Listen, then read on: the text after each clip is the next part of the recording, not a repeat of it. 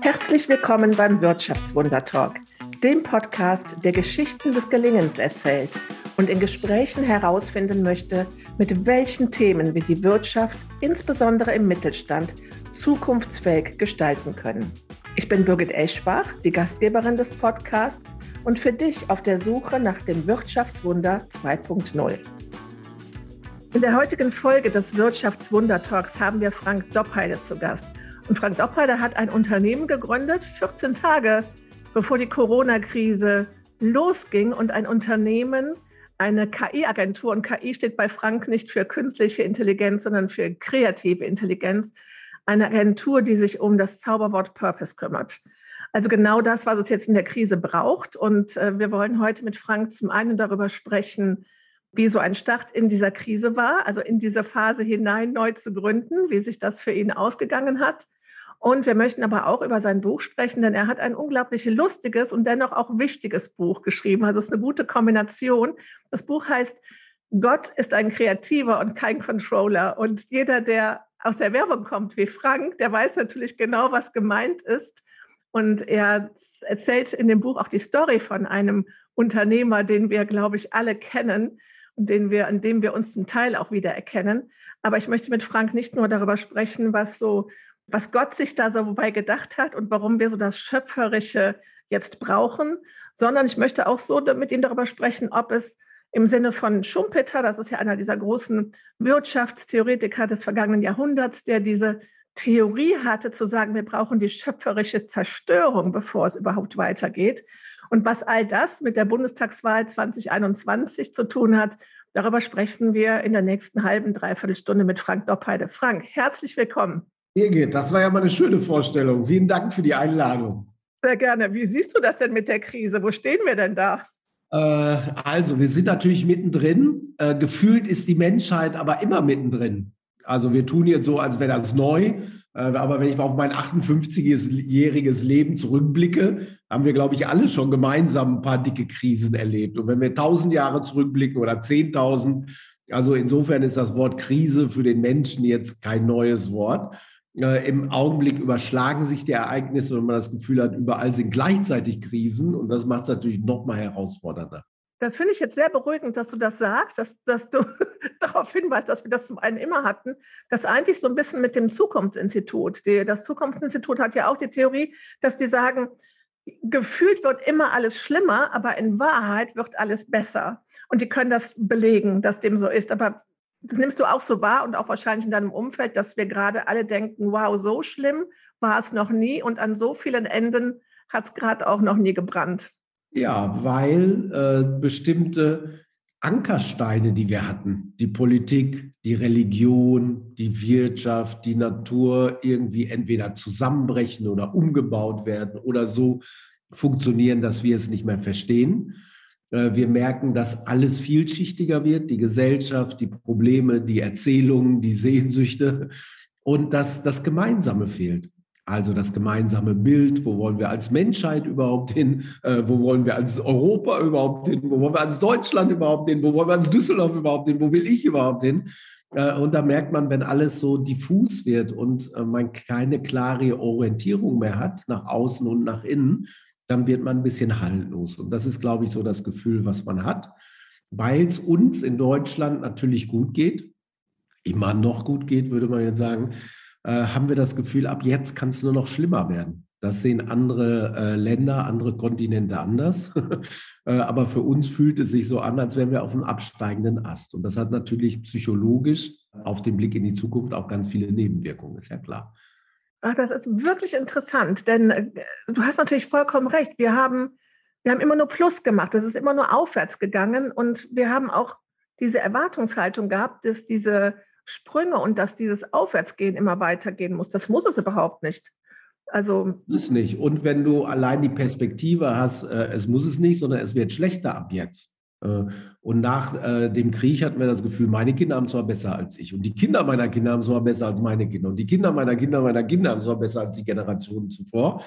Dann hast du einen positiven Blick. Dann sagst du, pass auf, jetzt können wir Unternehmen gründen, jetzt gründen wir mal eine Familie, jetzt bauen wir mal ein Haus, äh, weil jetzt geht es aufwärts. Wenn das aber kippt, dann bist du nicht so sicher, ob du noch Kinder in die Welt setzen willst, ob du dich jetzt hoch verschulden willst, um ein Haus zu bauen, ob es jetzt eine gute Zeit ist, ein Unternehmen zu gründen oder lieber angestellt zu bleiben, weißt du? Und das zieht sich natürlich durch alle Lebensbereiche äh, und das hat schon Nebenwirkungen.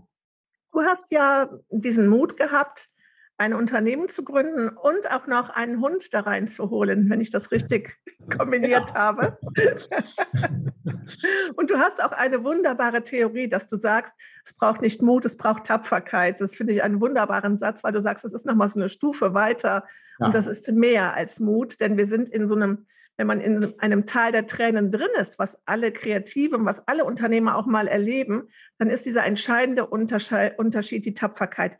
Wie war das bei dir mit Human Unlimited? Ihr habt diesen Plan ja wahrscheinlich vor dem 20.02.2020 ja. gehabt. Hast du zwischendurch ja. gedacht, oh, ist das jetzt gerade ein richtiger Moment? Wollen wir warten oder war das für dich klar, jetzt erst recht? Äh, nee, aber da war der Zug schon aus dem Bahnhof. Ne? Ist ja klar. Also, äh, warum macht man das? Einmal Torschlusspanik. Pass auf, jetzt bist du 57 damals. Wenn du dich jetzt nicht selbstständig machst, dann endest du als Angestellter, Frank. Ist das das, was du willst? Nein, das will ich auf gar keinen Fall. Ne? So, dann beeil dich aber, dass das, was dir wichtig ist, nämlich ne, Menschenpotenziale, Unternehmen, Sinngebung, äh, dass du das jetzt in die eigenen Hände nimmst. Äh, mit den Leuten, die du gut kennst und auch ein paar Kunden, die du gut kennst. Also so gut war das Risiko jetzt nicht äh, so unbedarft ist man dann ja nicht mehr. Aber äh, dann hast du ein schönes Büro, hast deine Leute eingestellt, öffnest das Büro und der Erste, der vor der Tür steht, ist das Virus. Dann gibt es aber kein Zurück mehr, weißt du so. Und dann äh, ist es natürlich ganz anders. Du bist monatelang ganz alleine in deinem schönen neuen Büro. Alle sind im Homeoffice. Wie formt sich so ein neues Team? Du hast tolle Kunden, wie Douglas zum Beispiel, aber die haben ganz andere Themen. Kannst du ja so nicht sagen, Tina Müller äh, sollen wir nicht mal unser Thema weitertreiben? Sie sagt, pass auf, äh, Doppheide, siehst du, was da draußen los ist? Ich habe alle Filialen zu, ich kann mich nicht darum kümmern. Wir bleiben ja dein Kunde, aber wir schieben das nach hinten. Also insofern äh, hatte man natürlich, ich glaube, wie jeder, irgendwie Momente des Schreckens, um zu sagen, was passiert jetzt. Ähm, es war jetzt nicht lebensbedrohlich, äh, weil der Plan war so, dass wir uns jetzt erstmal bezahlen können. Ne, so, und ich musste mich jetzt auch nicht selber bezahlen, erstmal aber natürlich hatte man mulmige Phasen zwischendurch. Und man hatte aber auch dann einigermaßen schnell Phasen der Erholung, um zu sehen, von deinen Kunden gibt es aber auch zwei, drei, die davon sogar profitieren. Und das Thema Purpose, was ist eigentlich äh, der Sinn des Ganzen, was wir tun, der profitiert allemal, weil man plötzlich äh, Dinge in Frage stellt, weil plötzlich eine Effizienz, Optimierung, Profit ähm, möglicherweise nicht das Ziel aller Ziele sind. Und insofern ahnte man schon, dass es vielleicht mittelfristig ein Beschleuniger für das sein kann, was wir tun. Und dann brauchst Tapferkeit. Und der Unterschied ist, hast du ja wunderschön beschrieben, Mut, da muss ich erstmal nur aufs 10-Meter-Brett und einmal runter.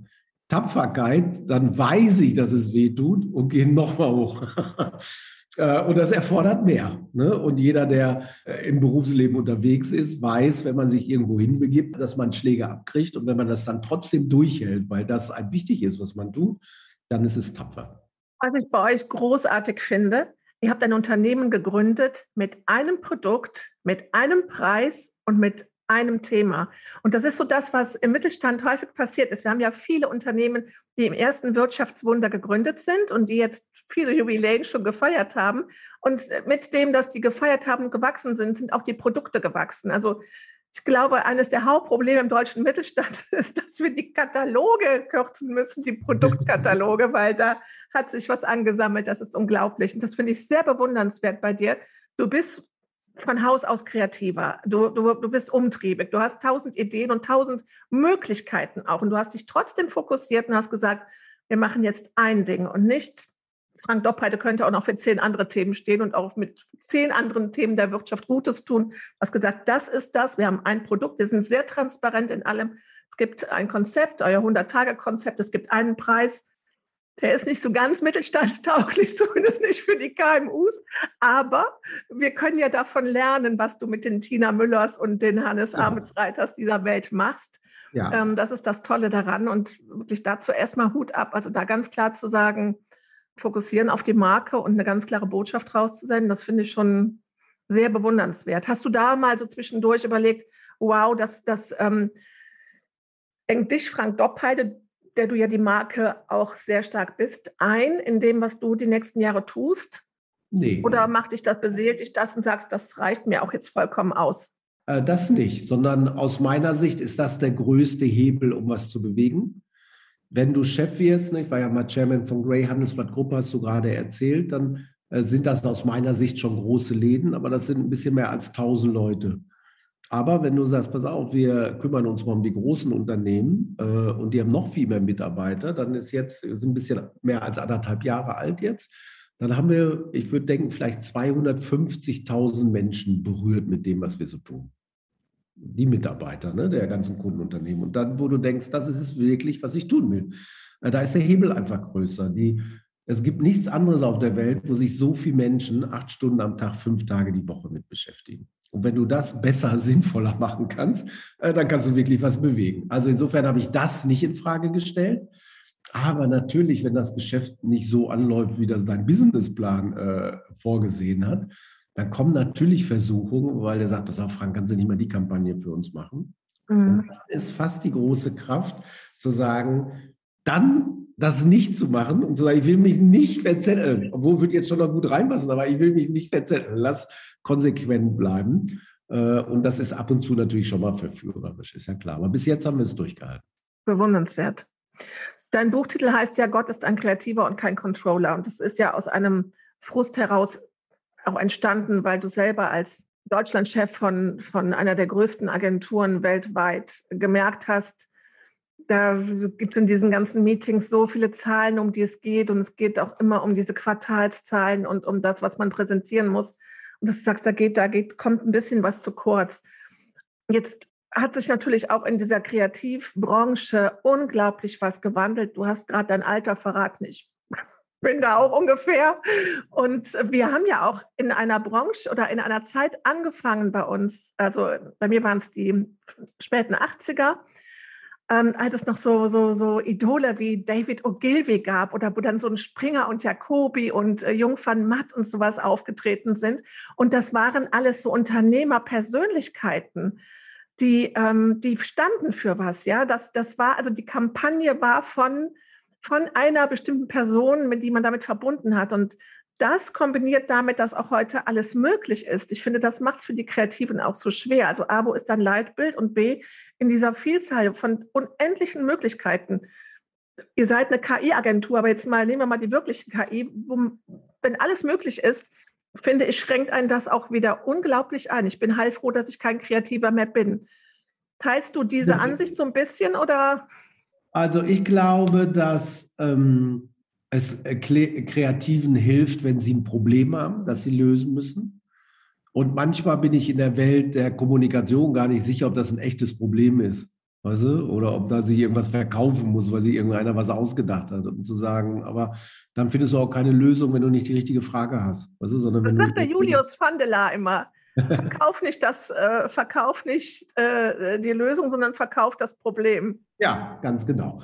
So, also haben wir genug Probleme, um überhaupt kreative Lösungen zu haben. Das ist Teil 1 des Problems. Teil 2 des Problems ist, die Werbeindustrie hat sich in eine Ecke drängen lassen, um zu sagen, die kreativsten Köpfe des Landes fangen nur an zu denken, wenn du ein Mediabudget hast, weil du TV-Werbung schalten kannst. Denken sie, wer hat diese Voraussetzung eigentlich aufgemacht? Also lass uns beiden mal kurz drüber nachdenken, kommen wir nachher noch zur Politik, aber äh, wäre das nicht interessant gewesen? Was wäre den Kreativen eingefallen, damit Deutschland sich zum Impfen bewegt? Weil du weißt, 10 Millionen mehr Geimpfte machen wirklich Milliardenunterschied. Aber auf die Idee kommt gar keiner, ne? weil es das Werbebudget dafür nicht gibt. Wo du denkst, hm, möglicherweise geht was verloren. Und der dritte, wahrscheinlich schlimme Treiber ist, dass Technologie und Zahlenhengste der Kreativität die Magie ausgetrieben haben. Ne, zu Zeiten von David Ogilvy hatten die einen Gedanken und du wusstest auch gar nicht, wo der herkommt, wie lange die darüber nachgedacht haben, aber es hatte immer irgendwie was Neues, was Überraschendes, Faszinierendes an sich. Und da konntest du manchmal nur mit der Erzählung oder mit der Perspektive auf die Welt äh, Dinge verändern. Avis, we try harder. Plötzlich war es nicht mehr uncool, die Nummer zwei zu sein, sondern im Gegenteil ein Wettbewerbsvorteil, äh, weil du den ersten auch noch überholen wolltest. Äh, und das hat man ausgetrieben. Jetzt hast du KIs, die rechnen Mediapläne aus, weißt du, die machen AB-Testing, die gucken, ob die Farbe rot besser ist als blau. Und damit wirst du auf einmal nur ein Erfüllungsgehilfe. Und ich glaube, so funktioniert der Mensch nicht, der am anderen Ende irgendwas kaufen will. so funktionieren vielleicht Mediapläne du, oder Einkaufsverhalten von Mediaagenturen und Technokraten, aber nicht das Zusammenleben. Aber ich glaube, an den drei Punkten ist es gescheitert. Kriegen wir das gedreht? Ja, warum? Weil wir merken, dass wir mit dem anderen äh, an unsere in eine Sackgasse geraten sind. Und das andere ist die linke Gehirnhälfte. Das ist unsere rationale, die logische. Das ist übrigens in der Welt der Wirtschaft die einzige, die überhaupt noch im Einsatz ist. Die rechte Gehirnhälfte lassen wir nicht mehr zu. Wenn du ein Chef bist, dann kannst du unmoralisch sein, du kannst uninspirierend sein, du kannst sogar unerfolgreich sein, solange du keine unlogischen Entscheidungen triffst. Solange du immer noch erklären kannst, warum haben wir uns jetzt für diesen Weg entschieden. Selbst wenn er nicht erfolgreich ist. Äh, und dann ist aber Logik wie Mathematik. Alle gucken auf das Problem mit denselben Augen und alle kommen auf dieselbe Lösung am Ende. Das ist wie Navi, was nur einen Weg hat. Weißt du, dann ist immer Stau. Da fahren dann alle lang. Äh, das äh, führt niemals zu unerwarteten neuen Perspektiven, Wegen, Lösungen, was auch immer. Und jetzt merken wir, wir haben alles entoptimiert, hast du ja vorhin beschrieben. Ne? So, es gibt so viele Produkte, aber es gibt gar keine neuen. Also es gibt neben der Cola, haben wir auch die Cola Light und die Cola Zero und die Cherry Coke und aber was man daneben noch hätte erfinden können, auf die Idee ist keiner gekommen. Die Autos sind tausendmal schöner geworden, ja, aber sie sind immer noch ein Auto. und, und da merkt man ein bisschen das Problem, wir nehmen das, was wir haben und wir machen es effizienter. Aber mhm. wir sind mhm. gar nicht vom Ansatz her getrieben, zu sagen, wir bringen was Neues, Wertvolles in die Welt. Mir ist das aufgefallen bei den, bei den Kampagnenpreisen, die es ja immer noch gibt äh, und diesen ja, Rankings für gute Kampagnen, wie wenig Produkte da sind und wie viele Plattformen. Ne? Ja, ja. Und ähm, was jetzt auffällt, ist, dass ich glaube, die gesamte Wirtschaft vielleicht sogar das gesamte Leben äh, vielleicht merkt, wir haben unsere, bei unserer Erfolgsformel, wie werden wir denn als Unternehmen erfolgreich, die wichtigste Variable vergessen, den Menschen. Also wir haben Büromittel günstiger eingekauft als jemals zuvor. Äh, ne, wir haben die Mediaplanstreuung mit KI irgendwie berechnet. Äh, wir haben, wo immer Menschen auszusortieren und outzusourcen waren, die outgesourced, aber die Ergebnisse werden immer schlechter. Mitarbeiterzufriedenheit, Kundenbindung, such dir irgendwas aus, Innovationsrate, Profitrate, was auch immer. Das geht nicht hoch, das geht runter. Warum? Und es wird künstlich, es wird künstlich, also zumindest auf der Konzernseite ja mitunter am Leben gehalten. Ich denke jetzt gerade daran, mhm. ein gutes Beispiel ist die Telekom, da ist ein CFO, CEO geworden. Ich finde den Tim Höttges großartig, der macht tolle Sachen, aber ein großer Erfolg der Telekom ist es eben auch nicht mehr, dass der von den Produkten kommt, sondern der kommt von Finanzjonglage, ja, von, von Geschäften, Aktiendeals und, und, und. Und das macht diesen großartigen Erfolg von Tim Höttges und von der Telekom zu einem großen Teil mehr aus, als dass wir über die Produkte und Innovationen der Telekom sprechen. Und kein Land hat mehr CFOs auf den CEO-Sessel gehoben als Deutschland. Ach, okay. Das ist auch ein Signal. Äh, und wir merken, dass sich die Finanzwirtschaft total von der Realwirtschaft entkoppelt hat. Also wir beiden, wenn wir da draußen gucken, haben wir das Gefühl, irgendwas ist schlechter geworden in den letzten Jahren. Aber die Börsen haben All-Time-High. Mhm. Und denke ich, hm, ähm, kriege ich in meinem Kopf nicht so zusammen.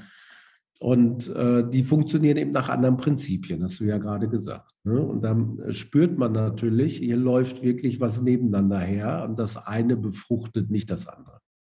Jetzt kümmert ihr euch ja sehr stark um die Mitarbeiter, um die Menschen in den Unternehmen, dass die diesen Sinn bekommen und dass die ein Ziel haben und eine Vision und daran arbeiten. Du hast, ich habe mir angeschaut, mit welchen Unternehmen ihr arbeitet und für wen ihr da ähm, gerade auch in der Gründung aktiv wart, weil das ja immer noch, nach anderthalb Jahren kann man immer noch von der Gründungsphase sprechen. Ähm, jetzt hast du da Unternehmerpersönlichkeiten drin. Und das ist so ein bisschen was, meine Theorie, dass ich sage, auch das brauchen wir wieder mehr. Wir brauchen wieder diese Marken.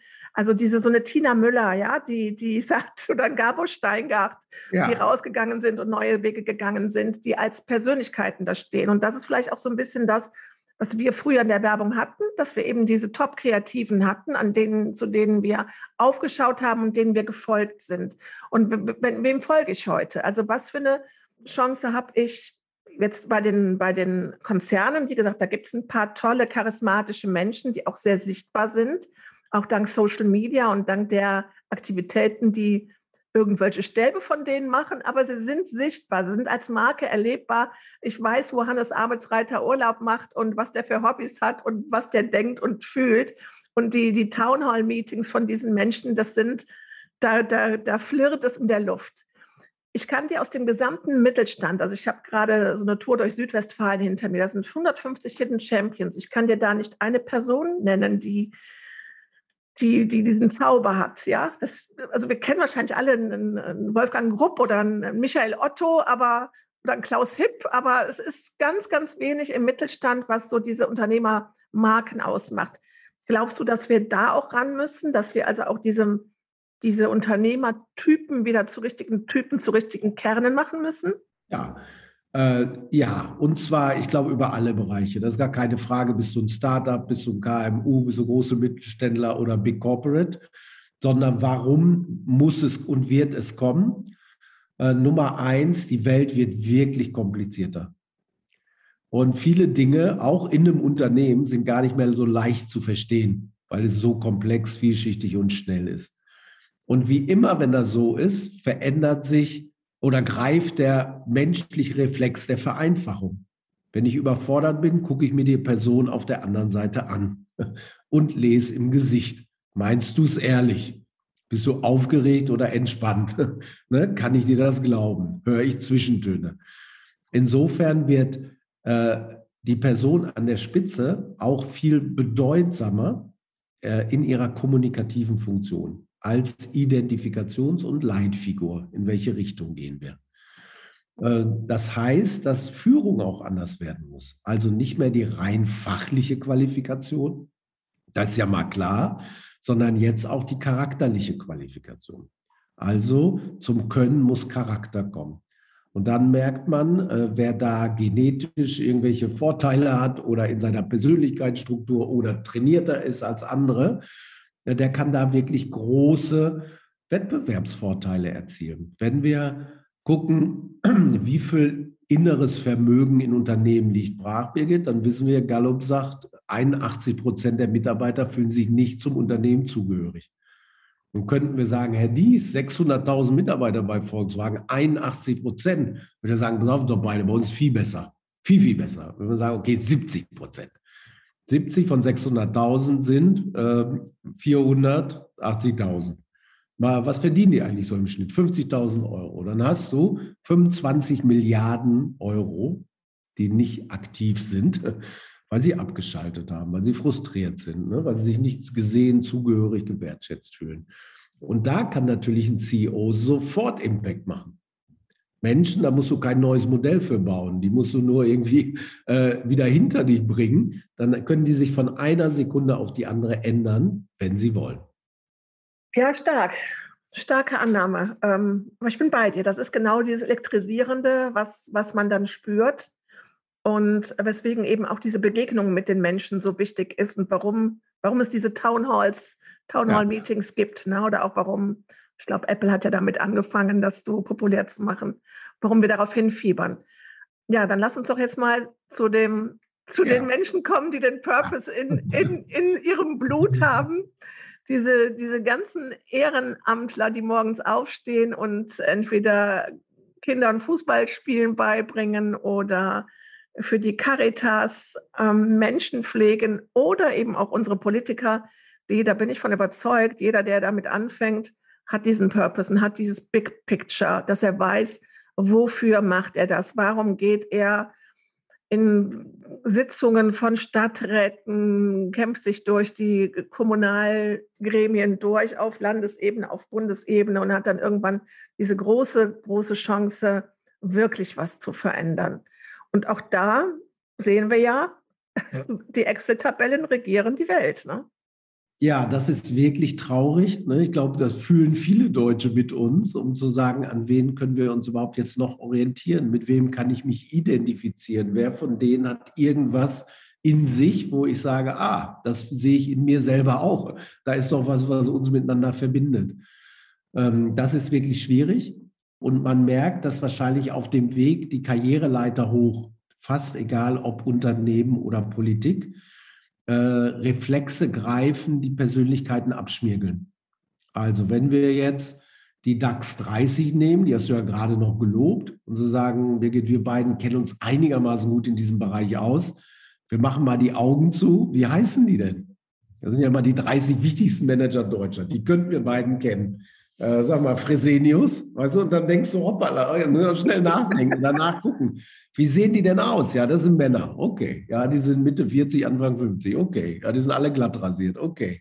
Äh, sind alle Marathonläufer, weißt du, aber man merkt, wo Stefans. Sind Stefans, ne? der meistgewählte Name äh, der Daxios. Äh, die gleichen sich immer mehr an. Warum? Weil ihnen, glaube ich, der Druck und so eine Projektion, wie sieht eigentlich so ein Ideal-CEO aus, ein Bild vorgibt, dem sie nacheifern wollen. Das ist das eine.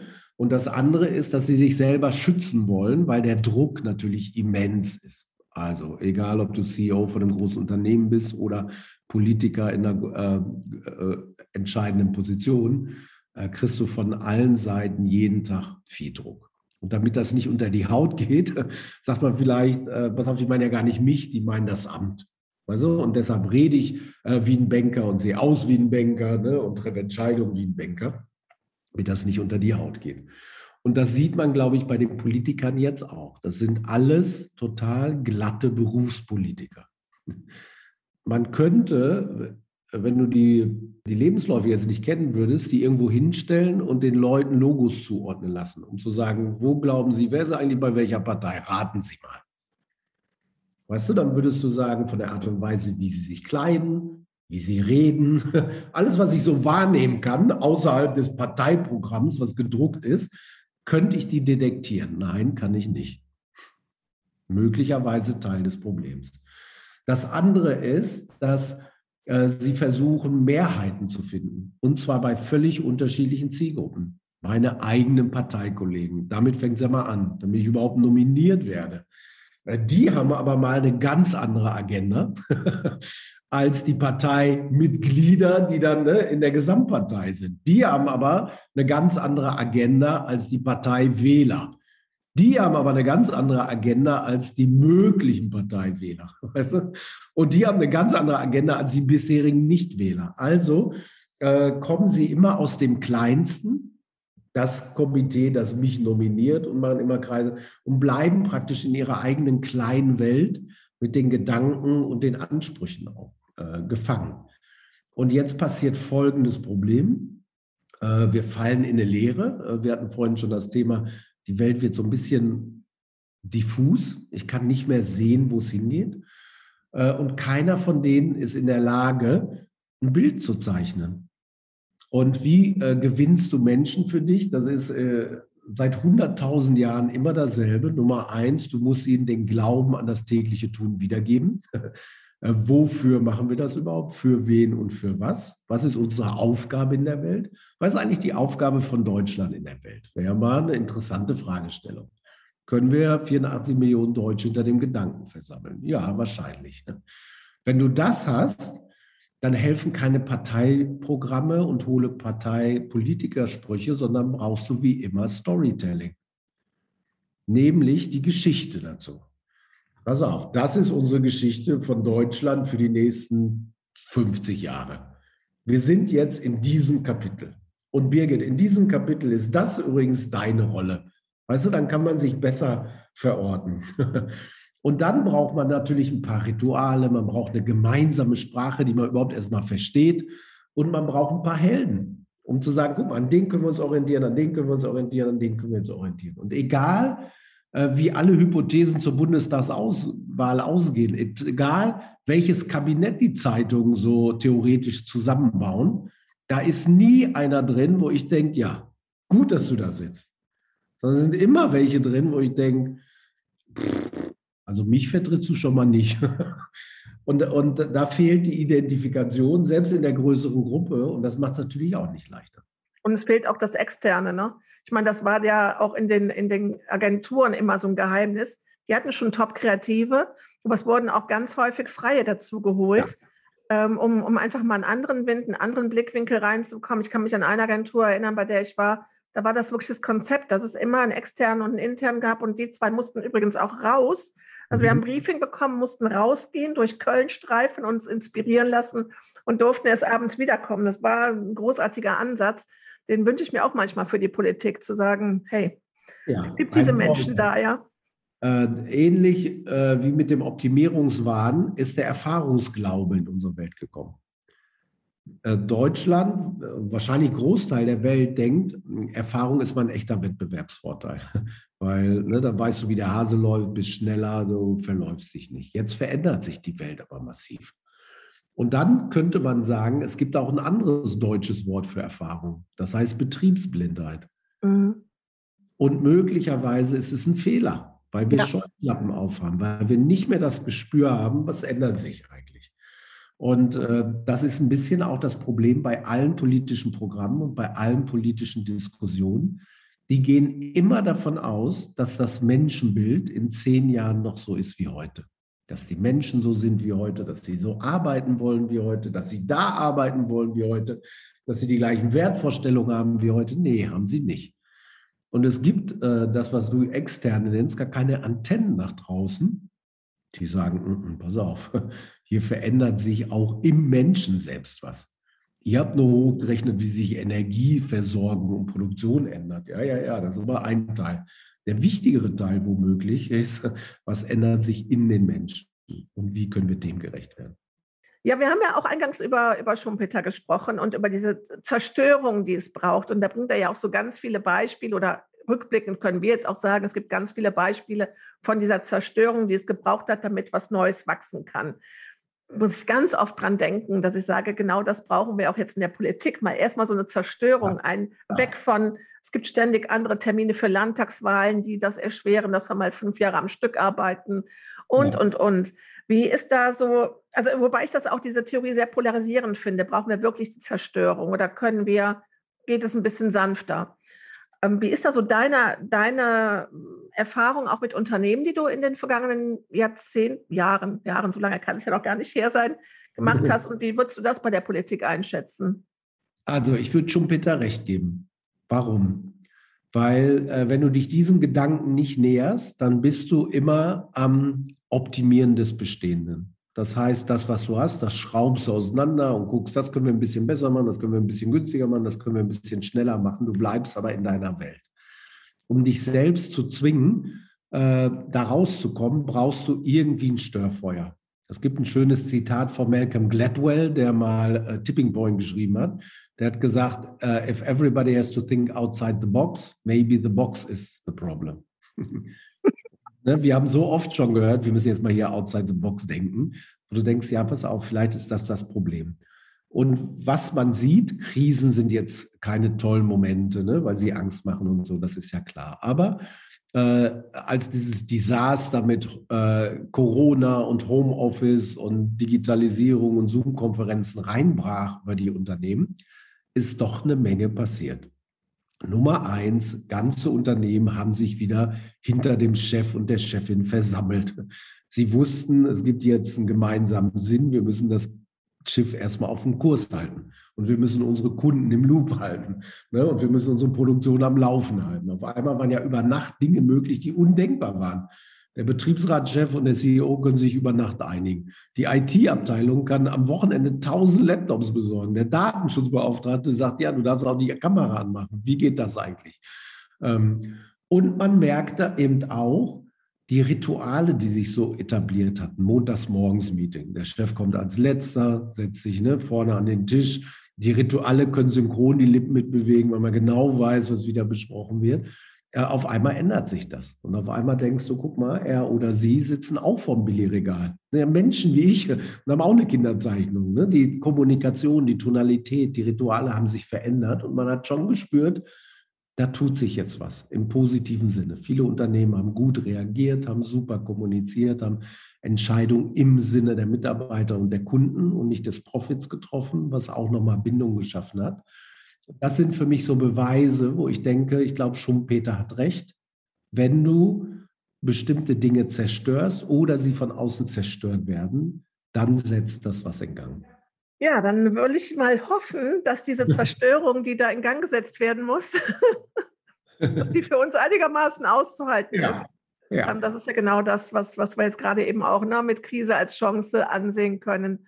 Ja. Und ähm, dass die richtigen Menschen jetzt ähm, das Ruder übernehmen und vor allen Dingen, das finde ich auch einen ganz wichtigen Punkt, dass wir die dabei positiv begleiten ja. und die nicht ständig ins Lot stellen für irgendwelche Kinkerlitzchen. Das ähm, ist auch ein ganz wichtiger, wir können da sehr viel dran mit, mit am Erfolg mit teilhaben, indem wir Total. diese Heroes, diese Helden, die das für uns machen, indem wir die feiern. Also, Birgit, äh, das ist nochmal ein wichtiger Punkt. Wie funktioniert Veränderung überhaupt?